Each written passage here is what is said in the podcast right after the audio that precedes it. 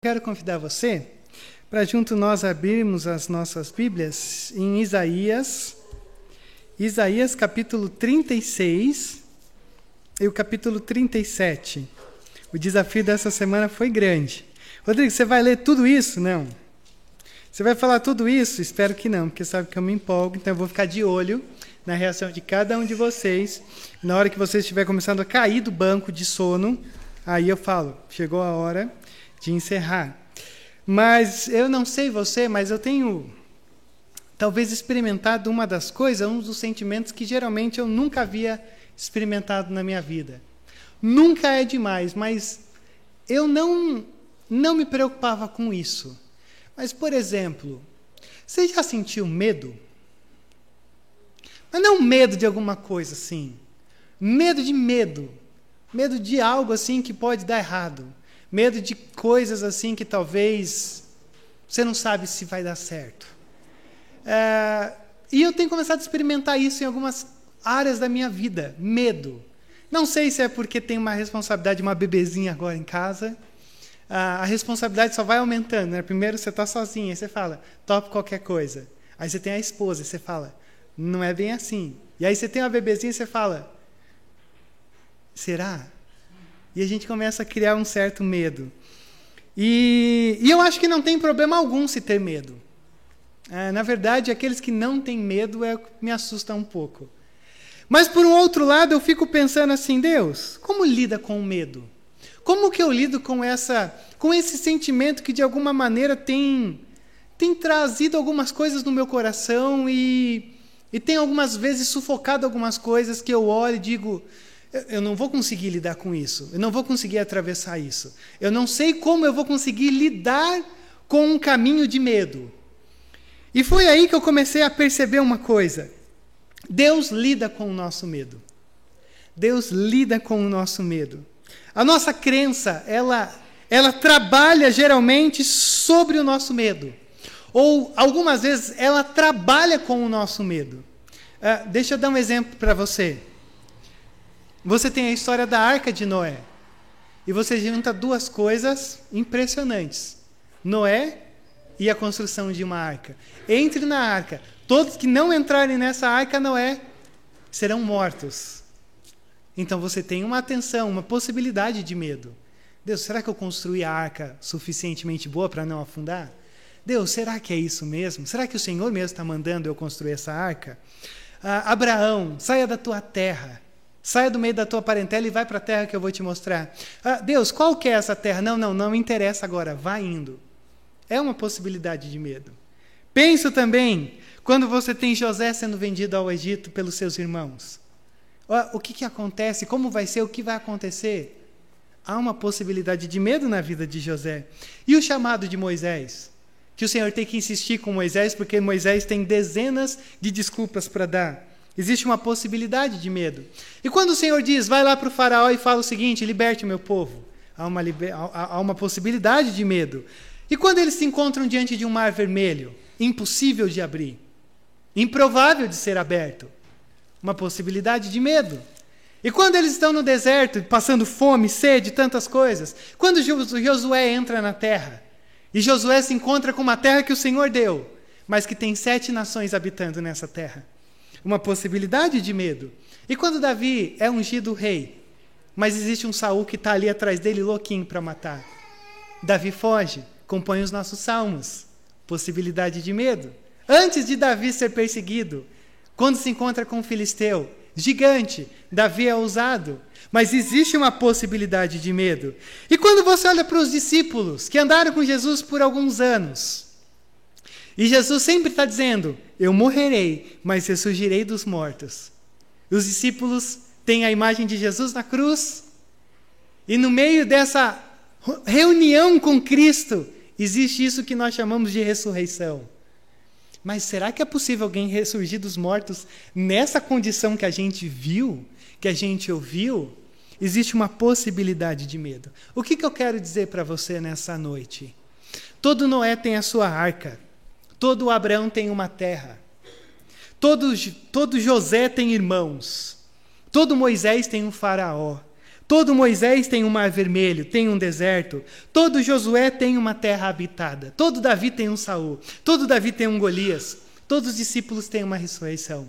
Todas as nossas histórias bíblicas existe sempre uma possibilidade de se experimentar o medo. Agora, por que que essas histórias estão aqui? Porque esses personagens conseguiram triunfar sobre o medo. Não porque eles tinham forças, mas porque geralmente eles encontraram aquilo que dá o ingrediente para eles conseguirem triunfar sobre o medo. Agora, o grande problema que eu compartilho com você nessa noite é que o medo ele não é silencioso. Eu não sei você, mas eu tenho absoluta certeza que não tem ninguém aqui nessa noite pior do que eu para ficar remoendo coisas. E eu vou remoendo coisas no meu coração. Vou remoendo coisas na minha mente, coisas que já passaram, coisas que eram uma possibilidade, coisas que vai dar ruim. Mas como é difícil de apagar essas vozes dentro da minha mente. Como é difícil de não ser consumido pelo medo. Como é difícil de me encontrar no estado que eu olho e diga assim: "Ai, Senhor, obrigado. Superei tudo isso daqui". E quando eu compartilho com vocês tudo isso e eu levanto essa questão do medo nessa noite, o meu papel nessa semana foi olhar para um capítulo 36 e 37 de Isaías. Quando eu olho para esses dois capítulos, você vai perceber que o medo tem nome, o medo tem RG, o medo tem CPF. O medo aqui é tipificado dentro da pessoa de um comandante do rei da Síria, cujo seu papel era chegar para a nação de Judá e dizer assim: vocês estão confiando em quem? Nós armamos as nossas tendas aqui, nós estamos aqui rodeado, rodeando todos vocês, então não adianta fugir. Vocês não têm para onde correr. E ele ficava ecoando essa voz, dizendo: não tem o que fazer, não tem para onde ir. E amedrontando, e essa batalha no coração, essa batalha no mente. E quando eu olhei para esses dois capítulos nessa semana, eu percebi uma coisa importantíssima. Se por um lado o nome, uh, o medo tem nome, por um outro lado, aquilo que cura o nosso medo também tem nome. Por isso que eu intitulei esse sermão de Deus ou Senaqueribe, a luta de todo o coração. E aí eu vou praticamente só ler com vocês né, nessa noite esse texto, porque é imenso. Então eu quero só trazer algumas coisas para você perceber o que a gente tem aqui diante de nós. E, e, a gente vai gastar esses outros sábados de setembro, no capítulo 38, depois no capítulo 39, dentro dessa história desse rei chamado Ezequias, o rei de Judá, que se encontra com esse dilema de em quem eu devo confiar? Senaqueribe ou o Senhor? Então vamos dar uma olhada nesse texto que eu vou ler com você ou para você nessa noite. Ó, a gente começa com a apresentação. E olha só, capítulo 36, verso 1. No 14 ano do reinado de Zedequias, Senaqueribe, rei da Síria, atacou todas as cidades fortificadas de Judá e se apossou delas. Esse rei Senaqueribe faz mais ou menos uns quatro anos que ele está sendo rei e governando sobre a Síria. O seu pai, conhecido como Sargão II, morreu. E aí, quando um rei morre de reinos conquistados, geralmente eles começam a a levantar-se, essas, essas regiões oprimidas começam a se levantar para tentar bater ou destruir esse reinado que estava imperando sobre eles. E aí o, o Senaqueribe, ele é esse rei então que ele está lutando para que as nações não se revoltem contra o seu reino.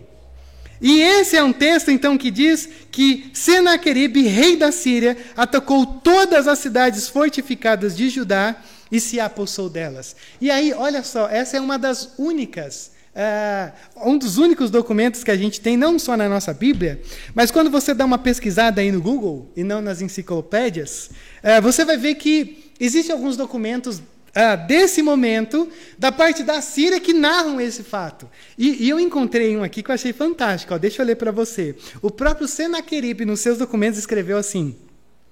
Eu conquistei 46 das cidades muradas que pertenciam a Ezequias, o judeu que não se submeteu ao meu governo. Eu o calei como um pássaro engaiolado dentro da sua capital, Jerusalém. Coloquei postos de vigília perto da cidade e mandava de volta qualquer um que saísse do portão da cidade. Olha que fantástico. Ele falou: ó, eu conquistei 46 cidades, eu engaiolei esse rei chamado Ezequias, porque ele não se submeteu ao meu governo. E agora, então, a, nosso texto vai dizer que o rei da Síria envia de Laques ao rei Zedequias em Jerusalém, o seu comandante, com o seu grande exército, e o texto diz assim: Quando o comandante parou no aqueduto do açude superior, na entrada que leva ao campo do lavandeiro, o administrador do palácio, Eliakim, filho de Uquias, o secretário Sebna e o arquivista real Joá, filho de Asaf, foram ao encontro dele. Ele está reunido aqui para dar um checkmate em Ezequias. E nesse povo e dizer: vocês perderam. E aqui que eu quero que você comece a se identificar. Vê se você se identifica com isso que eu chamo de medo e as vozes que o medo vai colocando no nosso coração. E a primeira coisa que você vai ver aqui, olha só, não perca isso de maneira alguma. Vai olhando aí comigo, ame esse texto, porque eu estou apaixonado por esses dois capítulos. Olha só, verso 4.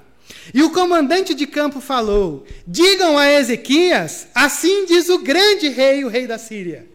Em que você está baseando essa sua confiança? Você diz que tem estratégia e força militar, mas só palavras vãs. Em quem você confia para rebelar-se contra mim? Que coisa fantástica! Essa voz do medo. Oh, me diz uma coisa. Aonde está a tua confiança? Você está falando que tem estratégia, que tem poder militar, mas você só tem palavras vãs. Você fala muito, mas você não tem nada. E quando você olha o, o, o, livro de Isaías, que é um dos livros mais fechados que a gente tem, porque é grande, e geralmente a gente não se encontra dentro dele, mas o, o Isaías, ele praticamente tem dado uma mensagem, aonde desde o começo o Isaías está dizendo: confiem no Senhor. Confie no Senhor, mesmo que tudo esteja desmoronando diante de você, mas confia nele. E quando esse cara chamado Rabsaque, comandante do exército da Síria, chega para eles e diz: O que, que vocês estão achando que vão fazer? É fantástico. Porque são palavras que começam a entrar na mente. O quem vocês acham que vão recorrer? Tudo que vocês têm são meras palavras vãs ou um sopro no ar. Você parece que tem muito, mas tuas palavras são vazias. Já percebeu ou já se encontrou nessa, nessa experiência do medo, quando você deita a cabeça à noite no, no travesseiro? Que você tem um, uma bagagem enorme de Deus, das coisas de Deus, de experiência com Deus. Mas de repente você deita a cabeça e aparece assim: será que você não está falando tanto, mas no fundo você, você é oco? Será que você não está falando tanto que confia, mas assim, dá uma olhada, você está recorrendo para quem? Você, você não tem força. O que você tem são palavras bonitas, mas está oco. Verso 6. Pois veja, agora você está confiando no Egito, aquela cana esmagada, que fura a mão de quem nela se apoia. Assim é o Faraó, o rei do Egito, para todos os que dele dependem. O que, que a gente tem aqui? É, uma das coisas que o Senhor vai apontando dentro da ferida em Judá é que quando eles estavam sob opressão ou numa tensão de guerra, de batalha, eles recorreram ao Egito. E a gente não sabe muito bem dizer se o Ezequias, ou o Ezequias, esse rei Ezequias, ele entrou num acordo com o Egito. Você tem confrontos. Mas a grande questão aqui é: você está se apoiando em gente que parece que vai te dar suporte, mas mas não tem forte, não tem força, não consegue te ajudar. Você está se, se apegando a algumas coisas que são humanas. E é fantástico, porque o Isaías tem batido no povo por causa disso. E agora um inimigo vem e diz: você está se apoiando numa cana esmagada. Você está procurando força numa cana esmagada. Você está procurando força no Egito, mas o Egito já vai cair. Você está procurando força no Egito, mas o Egito já foi. Verso 7. E se você me disser, no Senhor, o nosso Deus, confiamos. Não são dele os altos e os altares que Ezequias removeu, dizendo a Judá e Jerusalém? Vocês devem adorar aqui diante desse altar. Perceba, o comandante da Síria. O Ezequias ele é conhecido porque ele fez uma das poucas reformas dentro dessa estrutura de Judá. Ele removeu todos os postes ídolos, todo, todo o ritual que havia dos deuses falsos foi removido do coração do povo de Deus. E agora a Síria olha e diz: Vocês não removeram os altares? Vocês não têm aonde lutar. Vocês não têm aonde lutar por Deus. Vocês não têm aonde se apoiar. Ele removeu tudo. Veja só como o inimigo é traiçoeiro. Você faz uma coisa boa, o inimigo vem e diz: Não, mas espera aí, você tirou algumas coisas daí que não deveria ter tirado começa a confundir a mente para gerar medo. Começa a criar uma coisa que ele diz: Ó, oh, eu, eu sei aonde vocês estão. E vocês já não têm base de apoio dentro da, desse Deus que vocês dizem aí servir. Verso 8: Façamos agora um tratado com o meu senhor, o rei da Síria. Eu lhe darei dois mil cavalos, se você puder pôr cavaleiros neles. Como então você poderá repelir um só dos menores oficiais do meu senhor, confiando que o Egito lhe dará carros e cavaleiros? Olha só o que ele está dizendo. Ainda que eu te desse cavalos, você não tem força. Ainda que eu te desse a possibilidade de fazer, de mudar, de alterar essa história, para vocês lutarem contra a gente, desculpa, vocês não têm capacidade de lutar essa batalha. Consegue identificar essas vozes do medo? Você está se apoiando em coisa errada? Ó, oh, você não tem capacidade, você, você tirou algumas coisas da tua vida que agora vão fazer falta, e aí agora ele olha e diz: vocês não têm força alguma. E olha só o verso 10. Além disso, você pensa que vim atacar e destruir essa nação sem o Senhor?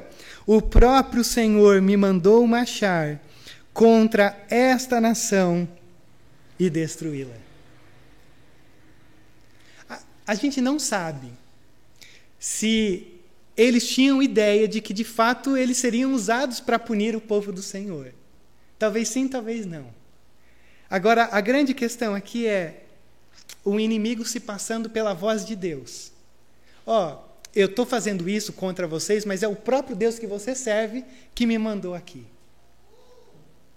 Consegue ver como tudo vai criando uma coisa que vai gerando medo no coração do povo? E quando eles dizem isso, o verso 11 vai dizer assim: que Eliakim, Sebna e Joá disseram ao comandante: por favor, pare de falar a língua que aqueles que estão no muro dentro da cidade vão ouvir. Pare de falar isso, porque se eles ouvirem o que você está nos dizendo, a gente vai enlouquecer aqui dentro. E quem que a Síria diz? Não, fiquem em silêncio, porque a gente não está aqui para assumir um, um negócio. A gente está aqui para destruir. Olha o verso 13. E o comandante se pôs de pé e falou alto em hebraico: Ouçam as palavras do grande rei, do rei da Síria. Não deixe que Ezequias os engane, ele não poderá livrá-los. Não deixem Ezequias convencê-los a confiar no Senhor, quando diz: Certamente o Senhor nos livrará. Essa cidade não será entregue nas mãos do rei da Síria. Não deem atenção a Ezequias. Assim diz o rei da Síria: venham fazer as pazes comigo. Então cada um de vocês comerá de sua própria videira e de sua própria figueira, e beberá água de sua própria cisterna, até que eu os leve a uma terra como a de vocês, terra de cereal e de vinho, terra de pão e de vinho. Não adianta vocês se moverem em qualquer coisa. Não adianta levantar um dedo, vocês não têm força, vocês não têm recursos, vocês não têm parceria, vocês não têm Deus ao lado de vocês. Façam o seguinte: cheguem a mim. E aqui você começa a ver algumas coisas sendo construídas.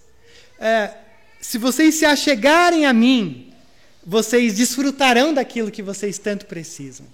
Consegue ouvir a voz do inimigo? Consegue ouvir a voz do medo? Consegue ouvir a serpente do jardim que regularmente na nossa vida vai dizendo: Deus está poupando melhor para você, então se você comer do fruto, aí você será como ele, não dependerá dele. Consegue ver que esse é sempre a maneira da agenda de Satanás agir na nossa vida?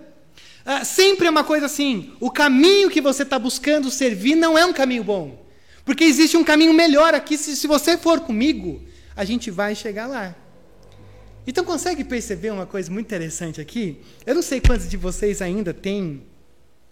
Ah, como é que eu posso citar isso? A perda de tempo de assistir às propagandas eleitorais políticas. Eu, eu espero que nenhum de vocês esteja fazendo isso, só eu. Cara, sabe uma coisa que é fantástico? Você perceber que todos eles, eles têm um discurso, eles vendem um caso, aonde eles dizem assim, ó, tá tudo uma porcaria. E aí eles terminam como? E eu tenho a promessa. Se eu for eleito, eles têm uma, uma certeza que eu fico até assim, ó. Meu Deus.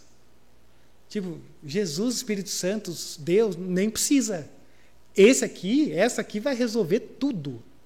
Cara, a gente às vezes olha e pensa assim: ah, foi os políticos que inventaram essa coisa. Você levanta a poeira e depois você responde dizendo: sou eu a solução. Olha a tática aqui. Vocês estão perdidos, mortos, vocês são tudo uma porcaria. Não tem para onde correr, mas ó, venha comigo. Porque aqui você vai encontrar vida. Nunca se engane. Todo discurso sempre tem uma agenda. Toda voz, todo medo, tudo aquilo que se abate contra você, contra cada um de nós, sempre tem uma agenda de tirar o nosso o nosso trilho da onde deveria estar. Olha o verso 18. Não deixe que Ezequias o engane. Percebe que ele não desiste. Quando diz que o Senhor os livrará, alguma vez o Deus de qualquer nação livrou sua terra das mãos do rei da Síria? Onde estão os deuses de Amate e de Arpade? Onde estão os deuses de Sefavaim? Eles livraram Samaria das minhas mãos? Quem dentre os deuses dessas nações conseguiu livrar a sua terra? Como então o Senhor poderá livrar Jerusalém das minhas mãos? Vejam só, ninguém consegue se livrar. Você acha que você vai ser único? Você acha que você vai ser a única de conseguir se livrar daquilo que você está prestes a experimentar? Consegue perceber o que se tem aqui? A tática não é apenas menosprezar, mas é ridicularizar. Sabe que às vezes, como cristão, não tem problema ser menosprezado. Mas, às vezes, como ser humano, nenhum de nós gosta de ser ridicularizado. E essa talvez seja uma das grandes artimanhas que a gente tem aqui, e a partir disso daqui, para tirar o nosso foco, para tirar o nosso olhar, para tirar os nossos pés da confiança em Deus e começar a entrar no caminho de Senaqueribe. Então, quando a gente olha para isso daqui, essa é a apresentação do problema. Você consegue perceber que ele começa dizendo: Ó, oh, conquistei várias cidades. Como? Com a força do meu braço, com a espada, com os meus cavalos. Como é que eles estão lutando essa batalha? Está prestando atenção? Essa batalha está acontecendo aqui, com palavras. Essa batalha está acontecendo no coração do povo. Essa batalha é uma batalha que está acontecendo uma guerra interna, aonde eles são diminuídos e Senaqueribe é o personagem salvador o messiânico, aquele que vai resolver todos os problemas que eles tanto estão desesperados de, de experimentar. E aí eu te pergunto, quando eu olho para isso daqui, eu olho e digo, Senhor, obrigado. Cada voz dessa daí eu experimento. Já confiei no Egito, às vezes eu olho e digo, peraí, eu destruí coisas que não deveria ter destruído. Às vezes eu olho e digo, Senhor, parece que o Senhor está do lado de lá e não do lado de cá. E essas são as vozes que vão trazendo medo sobre nós, que vão nos diminuindo, que vão sempre dizendo: "Eu acho que eu acho que esse Deus aí que você tanto diz, essa bagagem que você tanto carrega já foi". E aí a minha pergunta para você aqui nessa noite é: como que a gente lida com isso? Como a gente lida com essas vozes? Como que a gente trava essa batalha no nosso coração e a gente não consegue abafá-la? Ou melhor, a gente não consegue tirá-la mas a gente consegue abafá-la. A gente não consegue parar de não ouvir essas vozes que causam medo, mas a gente consegue abafá-las ao ponto de que elas não tomem conta da nossa vida. Porque, como eu disse, não tem problema sentir medo. O problema é quando o medo passa a ser o grande guia da nossa vida. E aí eu quero ver com você aqui, rapidinho, algumas coisas que eu olho e digo: essa é uma boa estratégia para a gente vencer esses medos. Verso 21. Mas o povo ficou em silêncio e nada respondeu. Por quê? Porque o rei deu esta ordem: não lhes respondam. Gente, numa era como a nossa, aonde tudo é postado, Aonde a gente acha que a nossa opinião vale mais do que tudo na vida. E a gente sempre acha que todo mundo precisa saber a nossa opinião. Que coisa boa ficar em silêncio. Digo isso profundamente enraizado em quem eu sou. No meio de tantas coisas que às vezes acontecem e que as pessoas adoram usar a internet para destruir, para detonar, para opinar, para arrebentar. É tão pacificador ficar inquieto, ficar em silêncio. E olha que coisa maravilhosa. O rei diz: não respondam nada. Por quê? Não fale com o inimigo. Para que, que você vai ficar cultivando uma coisa com gente que está aí só para te derrubar? Por que, que você vai ficar brincando, discutindo com gente que não vai mudar?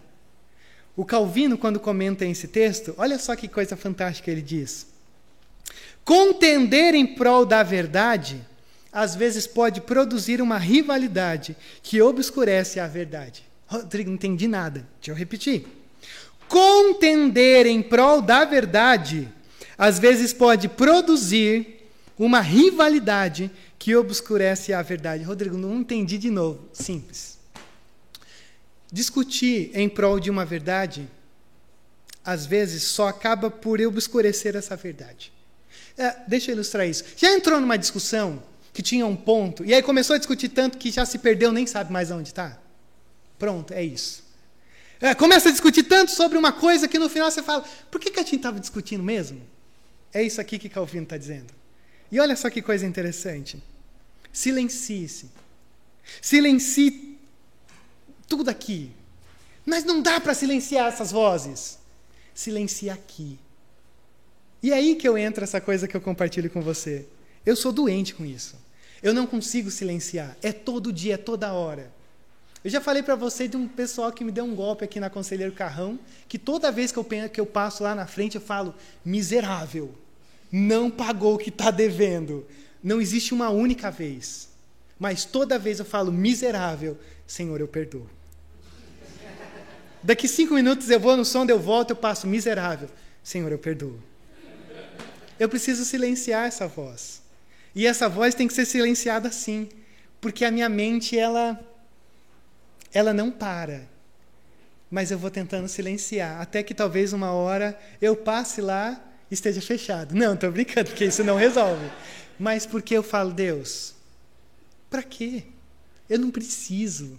Talvez ele precisava mais do que eu. Me lasquei, mas não tem problema. Silencie. Ou silencie-se. Porque as vozes aqui sempre vão estar. Mas cabe a você dominá-las. E dizer: Senhor, mais uma vez estou aqui. A segunda coisa que eu olho para esse texto e eu percebo como ele nos ensina a lidar com esses medos é reconhecer as bobagens que a gente faz. Volta a dizer, a gente não sabe se o Ezequias teve uma parceria com o Egito, mas de alguma maneira ele está com o pé nisso. E olha o verso 22. Então o administrador do palácio, Eliakim, filho de Uquias, o secretário Sebna e o arquivista Joá, filho de Asaf, com as vestes rasgadas, foram contar a Ezequias o que dissera o comandante. Quando o rei Ezequias soube disso, rasgou as suas vestes, pediu pano de saco e entrou no templo do Senhor. Olha só que coisa fantástica. Assim que ele ouve tudo isso, o rei Ezequias ele, ele nem pede permissão para sacerdote nem nada. Ele já rasga suas vestes como um, um sinal de contrição, de arrependimento, de humilhação. Ele já entra no templo e ele começa a dizer: Senhor, este é o meu grande lugar de pesar. E eu quero que você perceba isso comigo. É, quando confrontado, uh, o Ezequias olha e diz: Eu quero entrar nesse lugar de grande pesar. Porque no verso 3 ele vai dizer assim: ó, é, é, tempo de angústia, é tempo de repreensão, é tempo de vergonha, porque eu me sinto como uma mulher que está prestes a dar à luz, mas não tenho forças. É, e eu vou dizer uma coisa muito sincera para vocês. Talvez seja um bom tempo da gente, como igreja aqui, passar por um tempo de angústia, um tempo de repreensão, um tempo de vergonha. Rodrigo, como assim você quer o nosso mal? Não. Um tempo de reconhecimento de quem somos. Porque se existe uma coisa pela qual a gente desaprendeu como igreja, é lamentar as nossas fragilidades. A gente sempre lembra, somos pecadores, mas grande parte de nós não faz ideia que se você pudesse dizer assim, me diga dez fragilidades, me diga dez fraquezas de quem você é, eu tenho quase certeza. Você não ia conseguir encher uma mão. Mas quando a gente tem uma sensibilidade ao que o Espírito diz, a quem somos, ao que fazemos, não tem para onde correr. Dez, dez dedos não são suficientes. Milhares de mãos não são suficientes. Então Ezequias diz: é tempo de nós focarmos no nosso pesar. E eu acho que isso é muito bom, porque grande parte de nós também ah, aprendeu a ignorar essas vozes que às vezes nos atormentam. E uma das coisas que eu sempre penso é que, ah, por mais que algumas coisas sejam ditas e que talvez não faça sentido algum, mas sempre tem uma oportunidade de você tirar alguma coisa dali. É, no meu passado, que eu gostava de ler muita biografia, eu li a biografia daquele jovem chamado David Brainerd, que era um missionário entre os, os, nativos dos Estados Unidos e coisa e tal. E ele narra no finalzinho do livro dele uma coisa fantástica. Ele estava enfermo em cima da cama, a tuberculose comendo o cara vivo. O cara com um histórico fantástico, embora assim dolorido e quase poético, de tão dramático. E ele diz que ele recebeu a visita de uma pessoa, e essa pessoa chegou no leito de morte dele, que o cara estava morrendo, e repreendeu ele. E quando eu li isso, eu fiquei assim: meu Deus, esse cara tinha que ter um curso de capelania. Ninguém chega alguém que está em cima da cama e fala assim: eu tenho uma mensagem para te dizer. Você está fazendo bobagem. Cara, pode ser a pessoa quem for, mas a gente sempre diz: ó, oh, você foi uma ótima pessoa. E o que, que eu olho? Eu olho para isso aqui, eu acho tão interessante, porque uh, sempre tem alguma coisa boa para se tirar, mesmo quando a gente tem uma coisa horrível dita sobre nós. Porque é isso que ele diz. Ele diz: ó, por mais que eu estava enfermo, por mais que eu estava morrendo, por mais que eu tenha um histórico bom do que eu fiz, mas foi uma oportunidade de me reavaliar.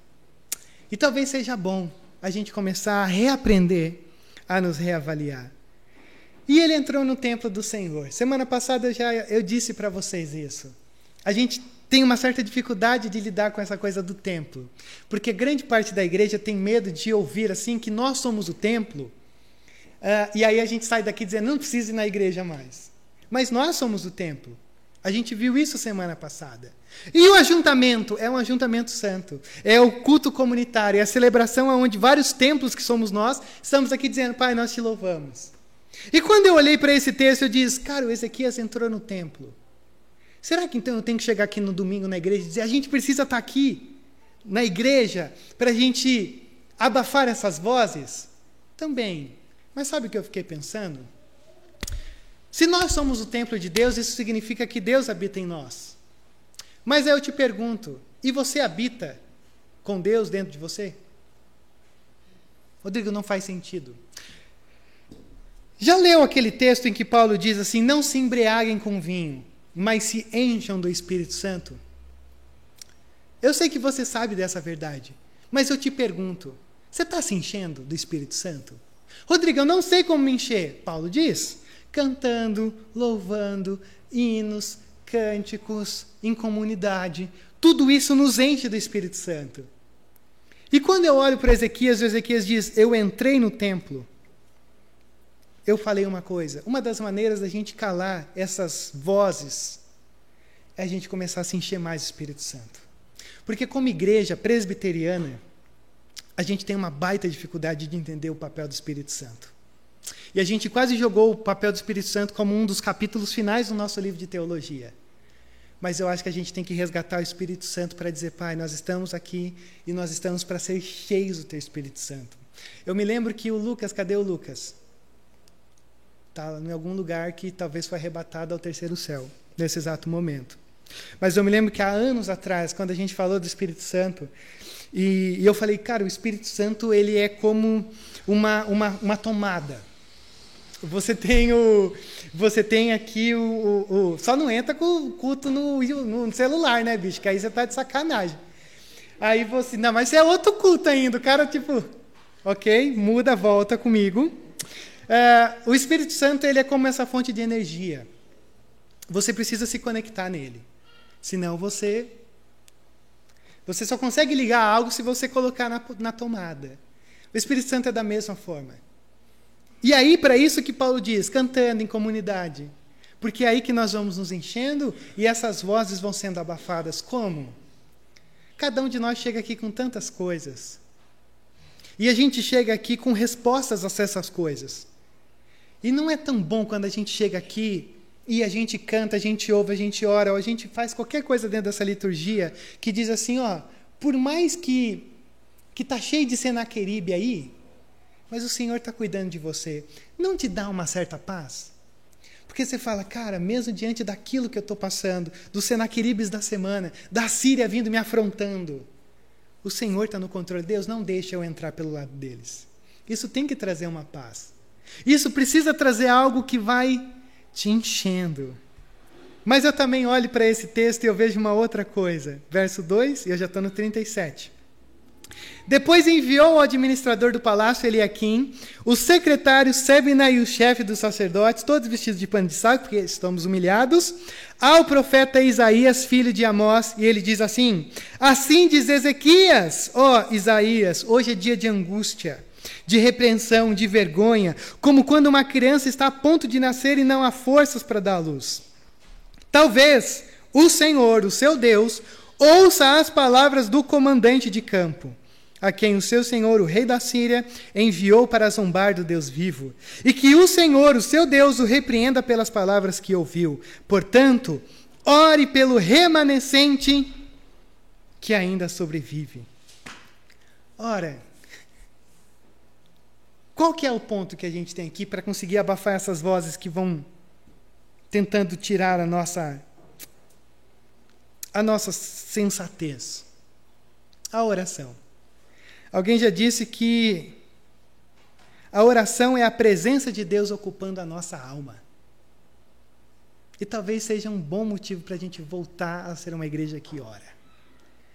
Para conseguir abafar essas vozes que só vão nos, nos pressionando, talvez a gente precise ocupar um pouco mais de Deus a nossa alma através da oração. E você sabe o que é mais fantástico? Por que eles oram? Porque a maior batalha está acontecendo aqui. A maior batalha não é mudar as circunstâncias ou ficar favoráveis para você saber lidar e dizer, Deus, obrigado. Mas é quando você continua nas mesmas circunstâncias, mas você fala, Deus, que coisa maluca. Que paz é essa que eu experimento que transcende toda a razão?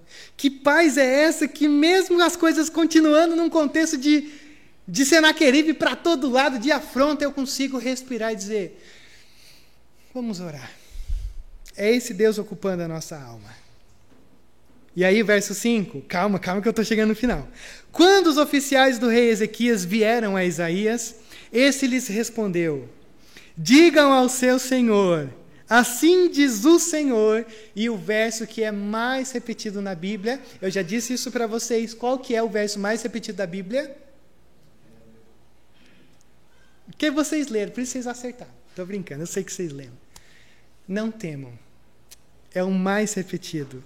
Não tenha medo das palavras que você ouviu, das blasfêmias, ou blasfêmias que os servos do rei da Síria falaram contra mim. Porém nele um espírito para que quando ouvir uma notícia ou uma certa notícia, volte à sua própria terra e ali farei com que seja morto a espada. Olha só que fantástico. Ouça a voz que precisa ser ouvida. É a voz do Senhor não temas, eu estou no controle. Eu vou fazer, percebe? Eu vou, não eu eu estou agora. É, você está caminhando num, num, num, trecho que é o vale da sombra da morte, mas fique tranquilo, porque tem os, os pastos verdejantes lá na frente. Mas você ainda está no vale.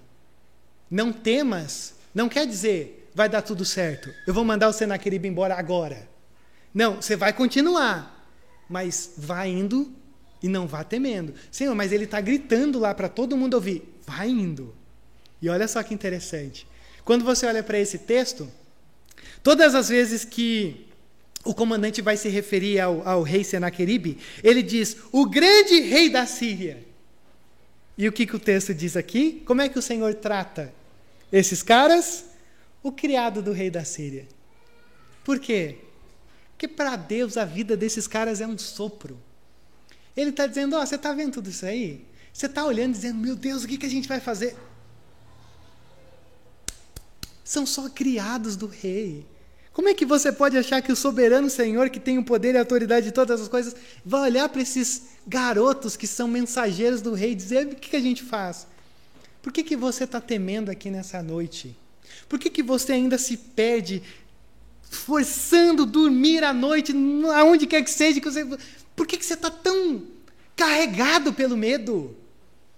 São só garotos de recado essas vozes que vão tentando afundar quem somos. Os garotos de recado, geralmente de Satanás. Você precisa começar a ouvir a voz certa. Só que ele não desiste, não. Que agora tem a segunda parte do texto. Rodrigo, mais 50 minutos? Não. Ele manda uma carta. Ele manda uma carta porque você sabe o que, que é, né? É, não sei se você já experimentou isso.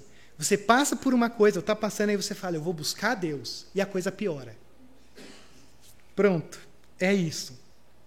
Eles se humilharam, buscaram, oraram, e de repente você tem um segundo ultimato de Senaqueribe aonde ele escreve uma carta e ele diz assim, verso 10: Digam a Ezequias, rei de Judá, não deixe que o Deus no qual você confia o engane quando diz: Jerusalém não será entregue, e eles repetem todas as mesmas coisas. Por quê? Porque geralmente na minha e na sua vida, a voz que te oprime, ela não muda. Quem muda é a tua maneira de ouvi-la. Esse é o ponto a voz continua a mesma. Quem são vocês? Para onde vocês vão? Que Deus é esse? Tal. Mas a tua maneira de ouvir é diferente. E aí o que, que eles fazem? Mesma coisa. Entra no templo e começam a orar. Ora, intensificou as vozes, intensifique a oração. Intensificou as coisas, intensifique tudo que você faz para o Senhor. E aí, o Senhor vai dar uma resposta, mas eu não vou entrar aqui hoje. Mas é uma resposta onde o Senhor diz o seguinte: ó, porque isso aqui é um diálogo enorme. E a última palavra é de quem? Do verso 21 ao 35, do Senhor. Ele diz: Jerusalém não será entregue, pelo menos não agora. Os arrogantes assírios vão partir e vocês não morrerão de fome.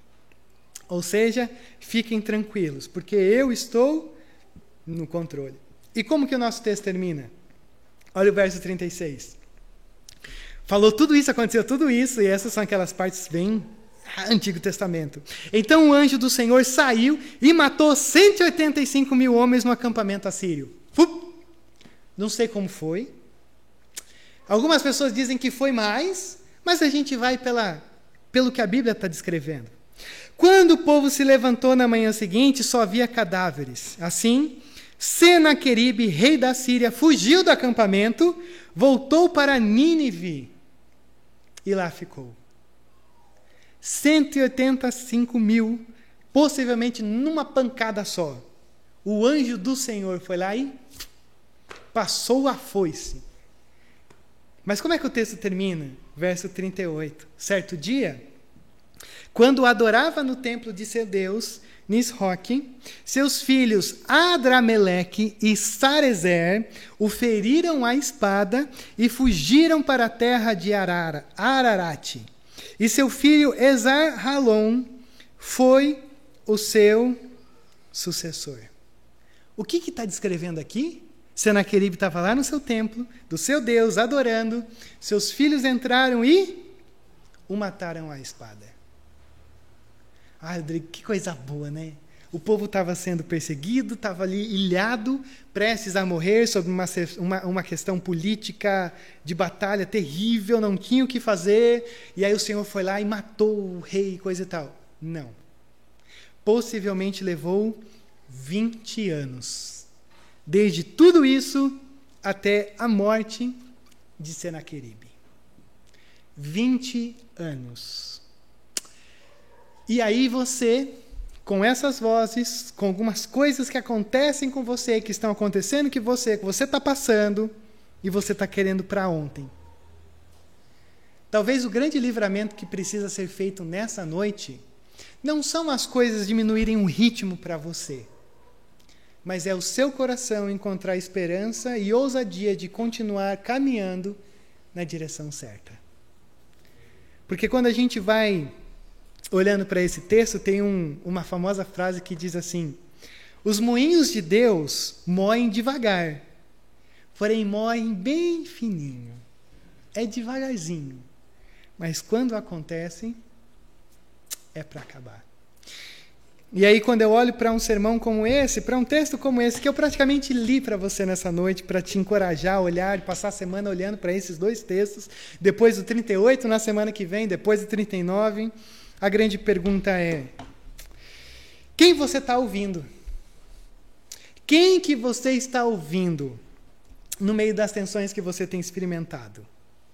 Deus dizendo: não tema, parece que não está dando certo, mas eu estou fazendo, ou Senaqueribe, que diz, ó, só te diminui, diminui, diminui, diminui, oprime, oprime, oprime, menospreza para dizer, ó, eu tenho a salvação.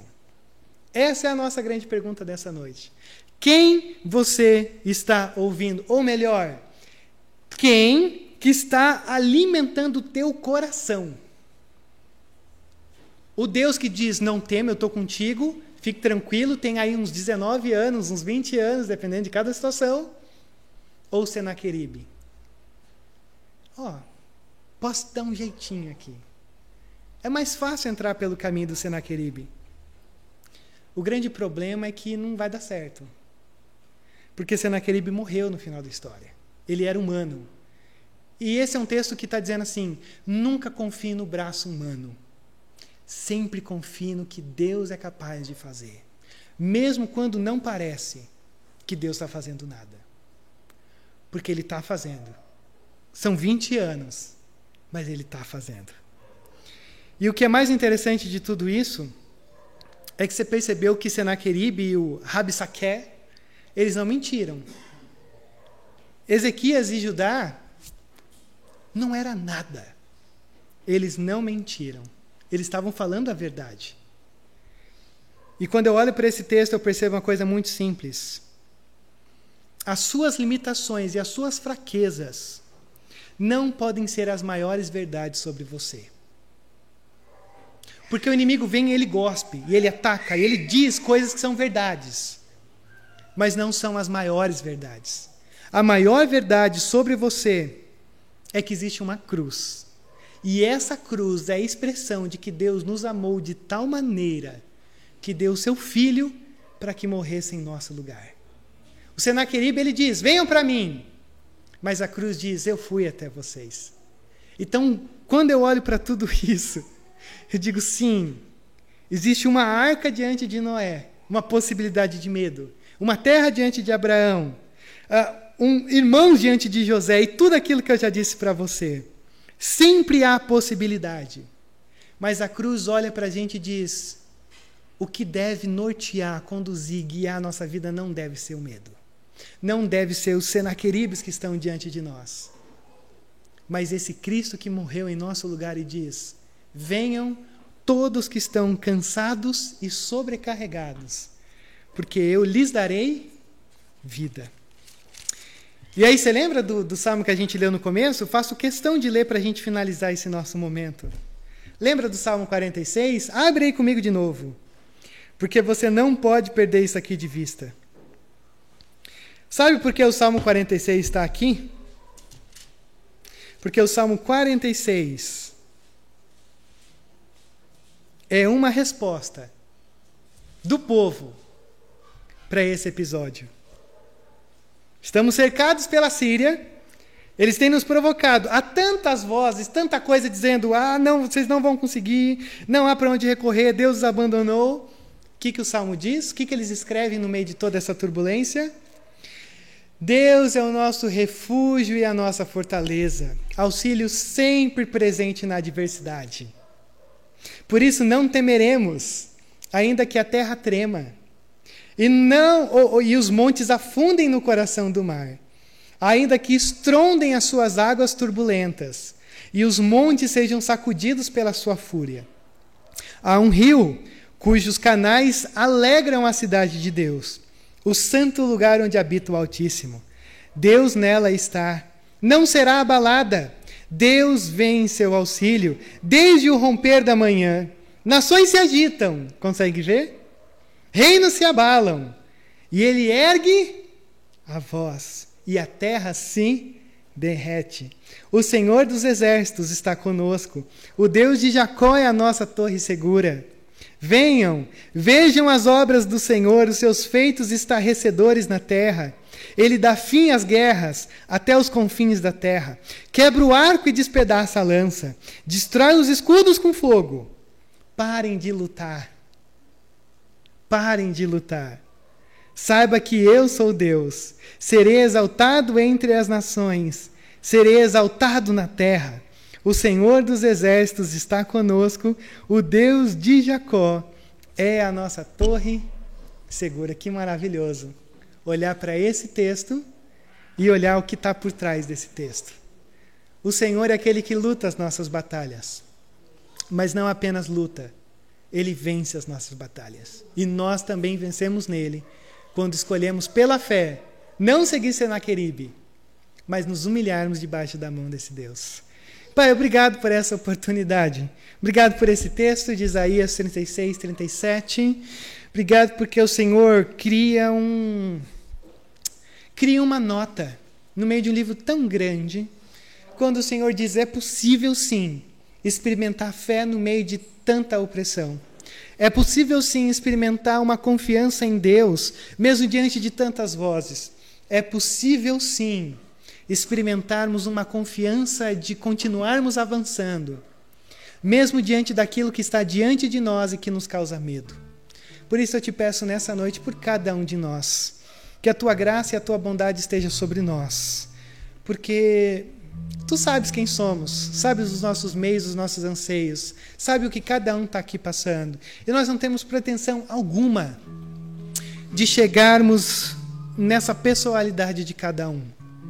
Mas eu te peço, Pai, que o teu Espírito Santo, esse Espírito Santo que é tão necessário nas nossas vidas, ele faça essa essa mudança sobre nós que as vozes de Senaqueribe sejam abafadas dos nossos ouvidos. Mas não só dos nossos ouvidos, que elas sejam abafadas do nosso coração. E eu te peço por uma coisa muito específica nessa noite: por perdão. Perdão por aquilo que nós temos feito, as, as nossas, os nossos pactos com os egitos para tentar fortalecer algo. Deus, não, não deixe que a gente tome qualquer atalho mas que o Senhor realmente inunde o nosso ser, falando ao nosso coração, rompendo a nossa surdez, que por tanta incredulidade vai se criando uma massa que não nos deixa ouvir. Mas, ó Deus, que o Teu Espírito Santo nos impacte através desse momento de uma maneira tão poderosa que a gente não seja os mesmos de como nós entramos.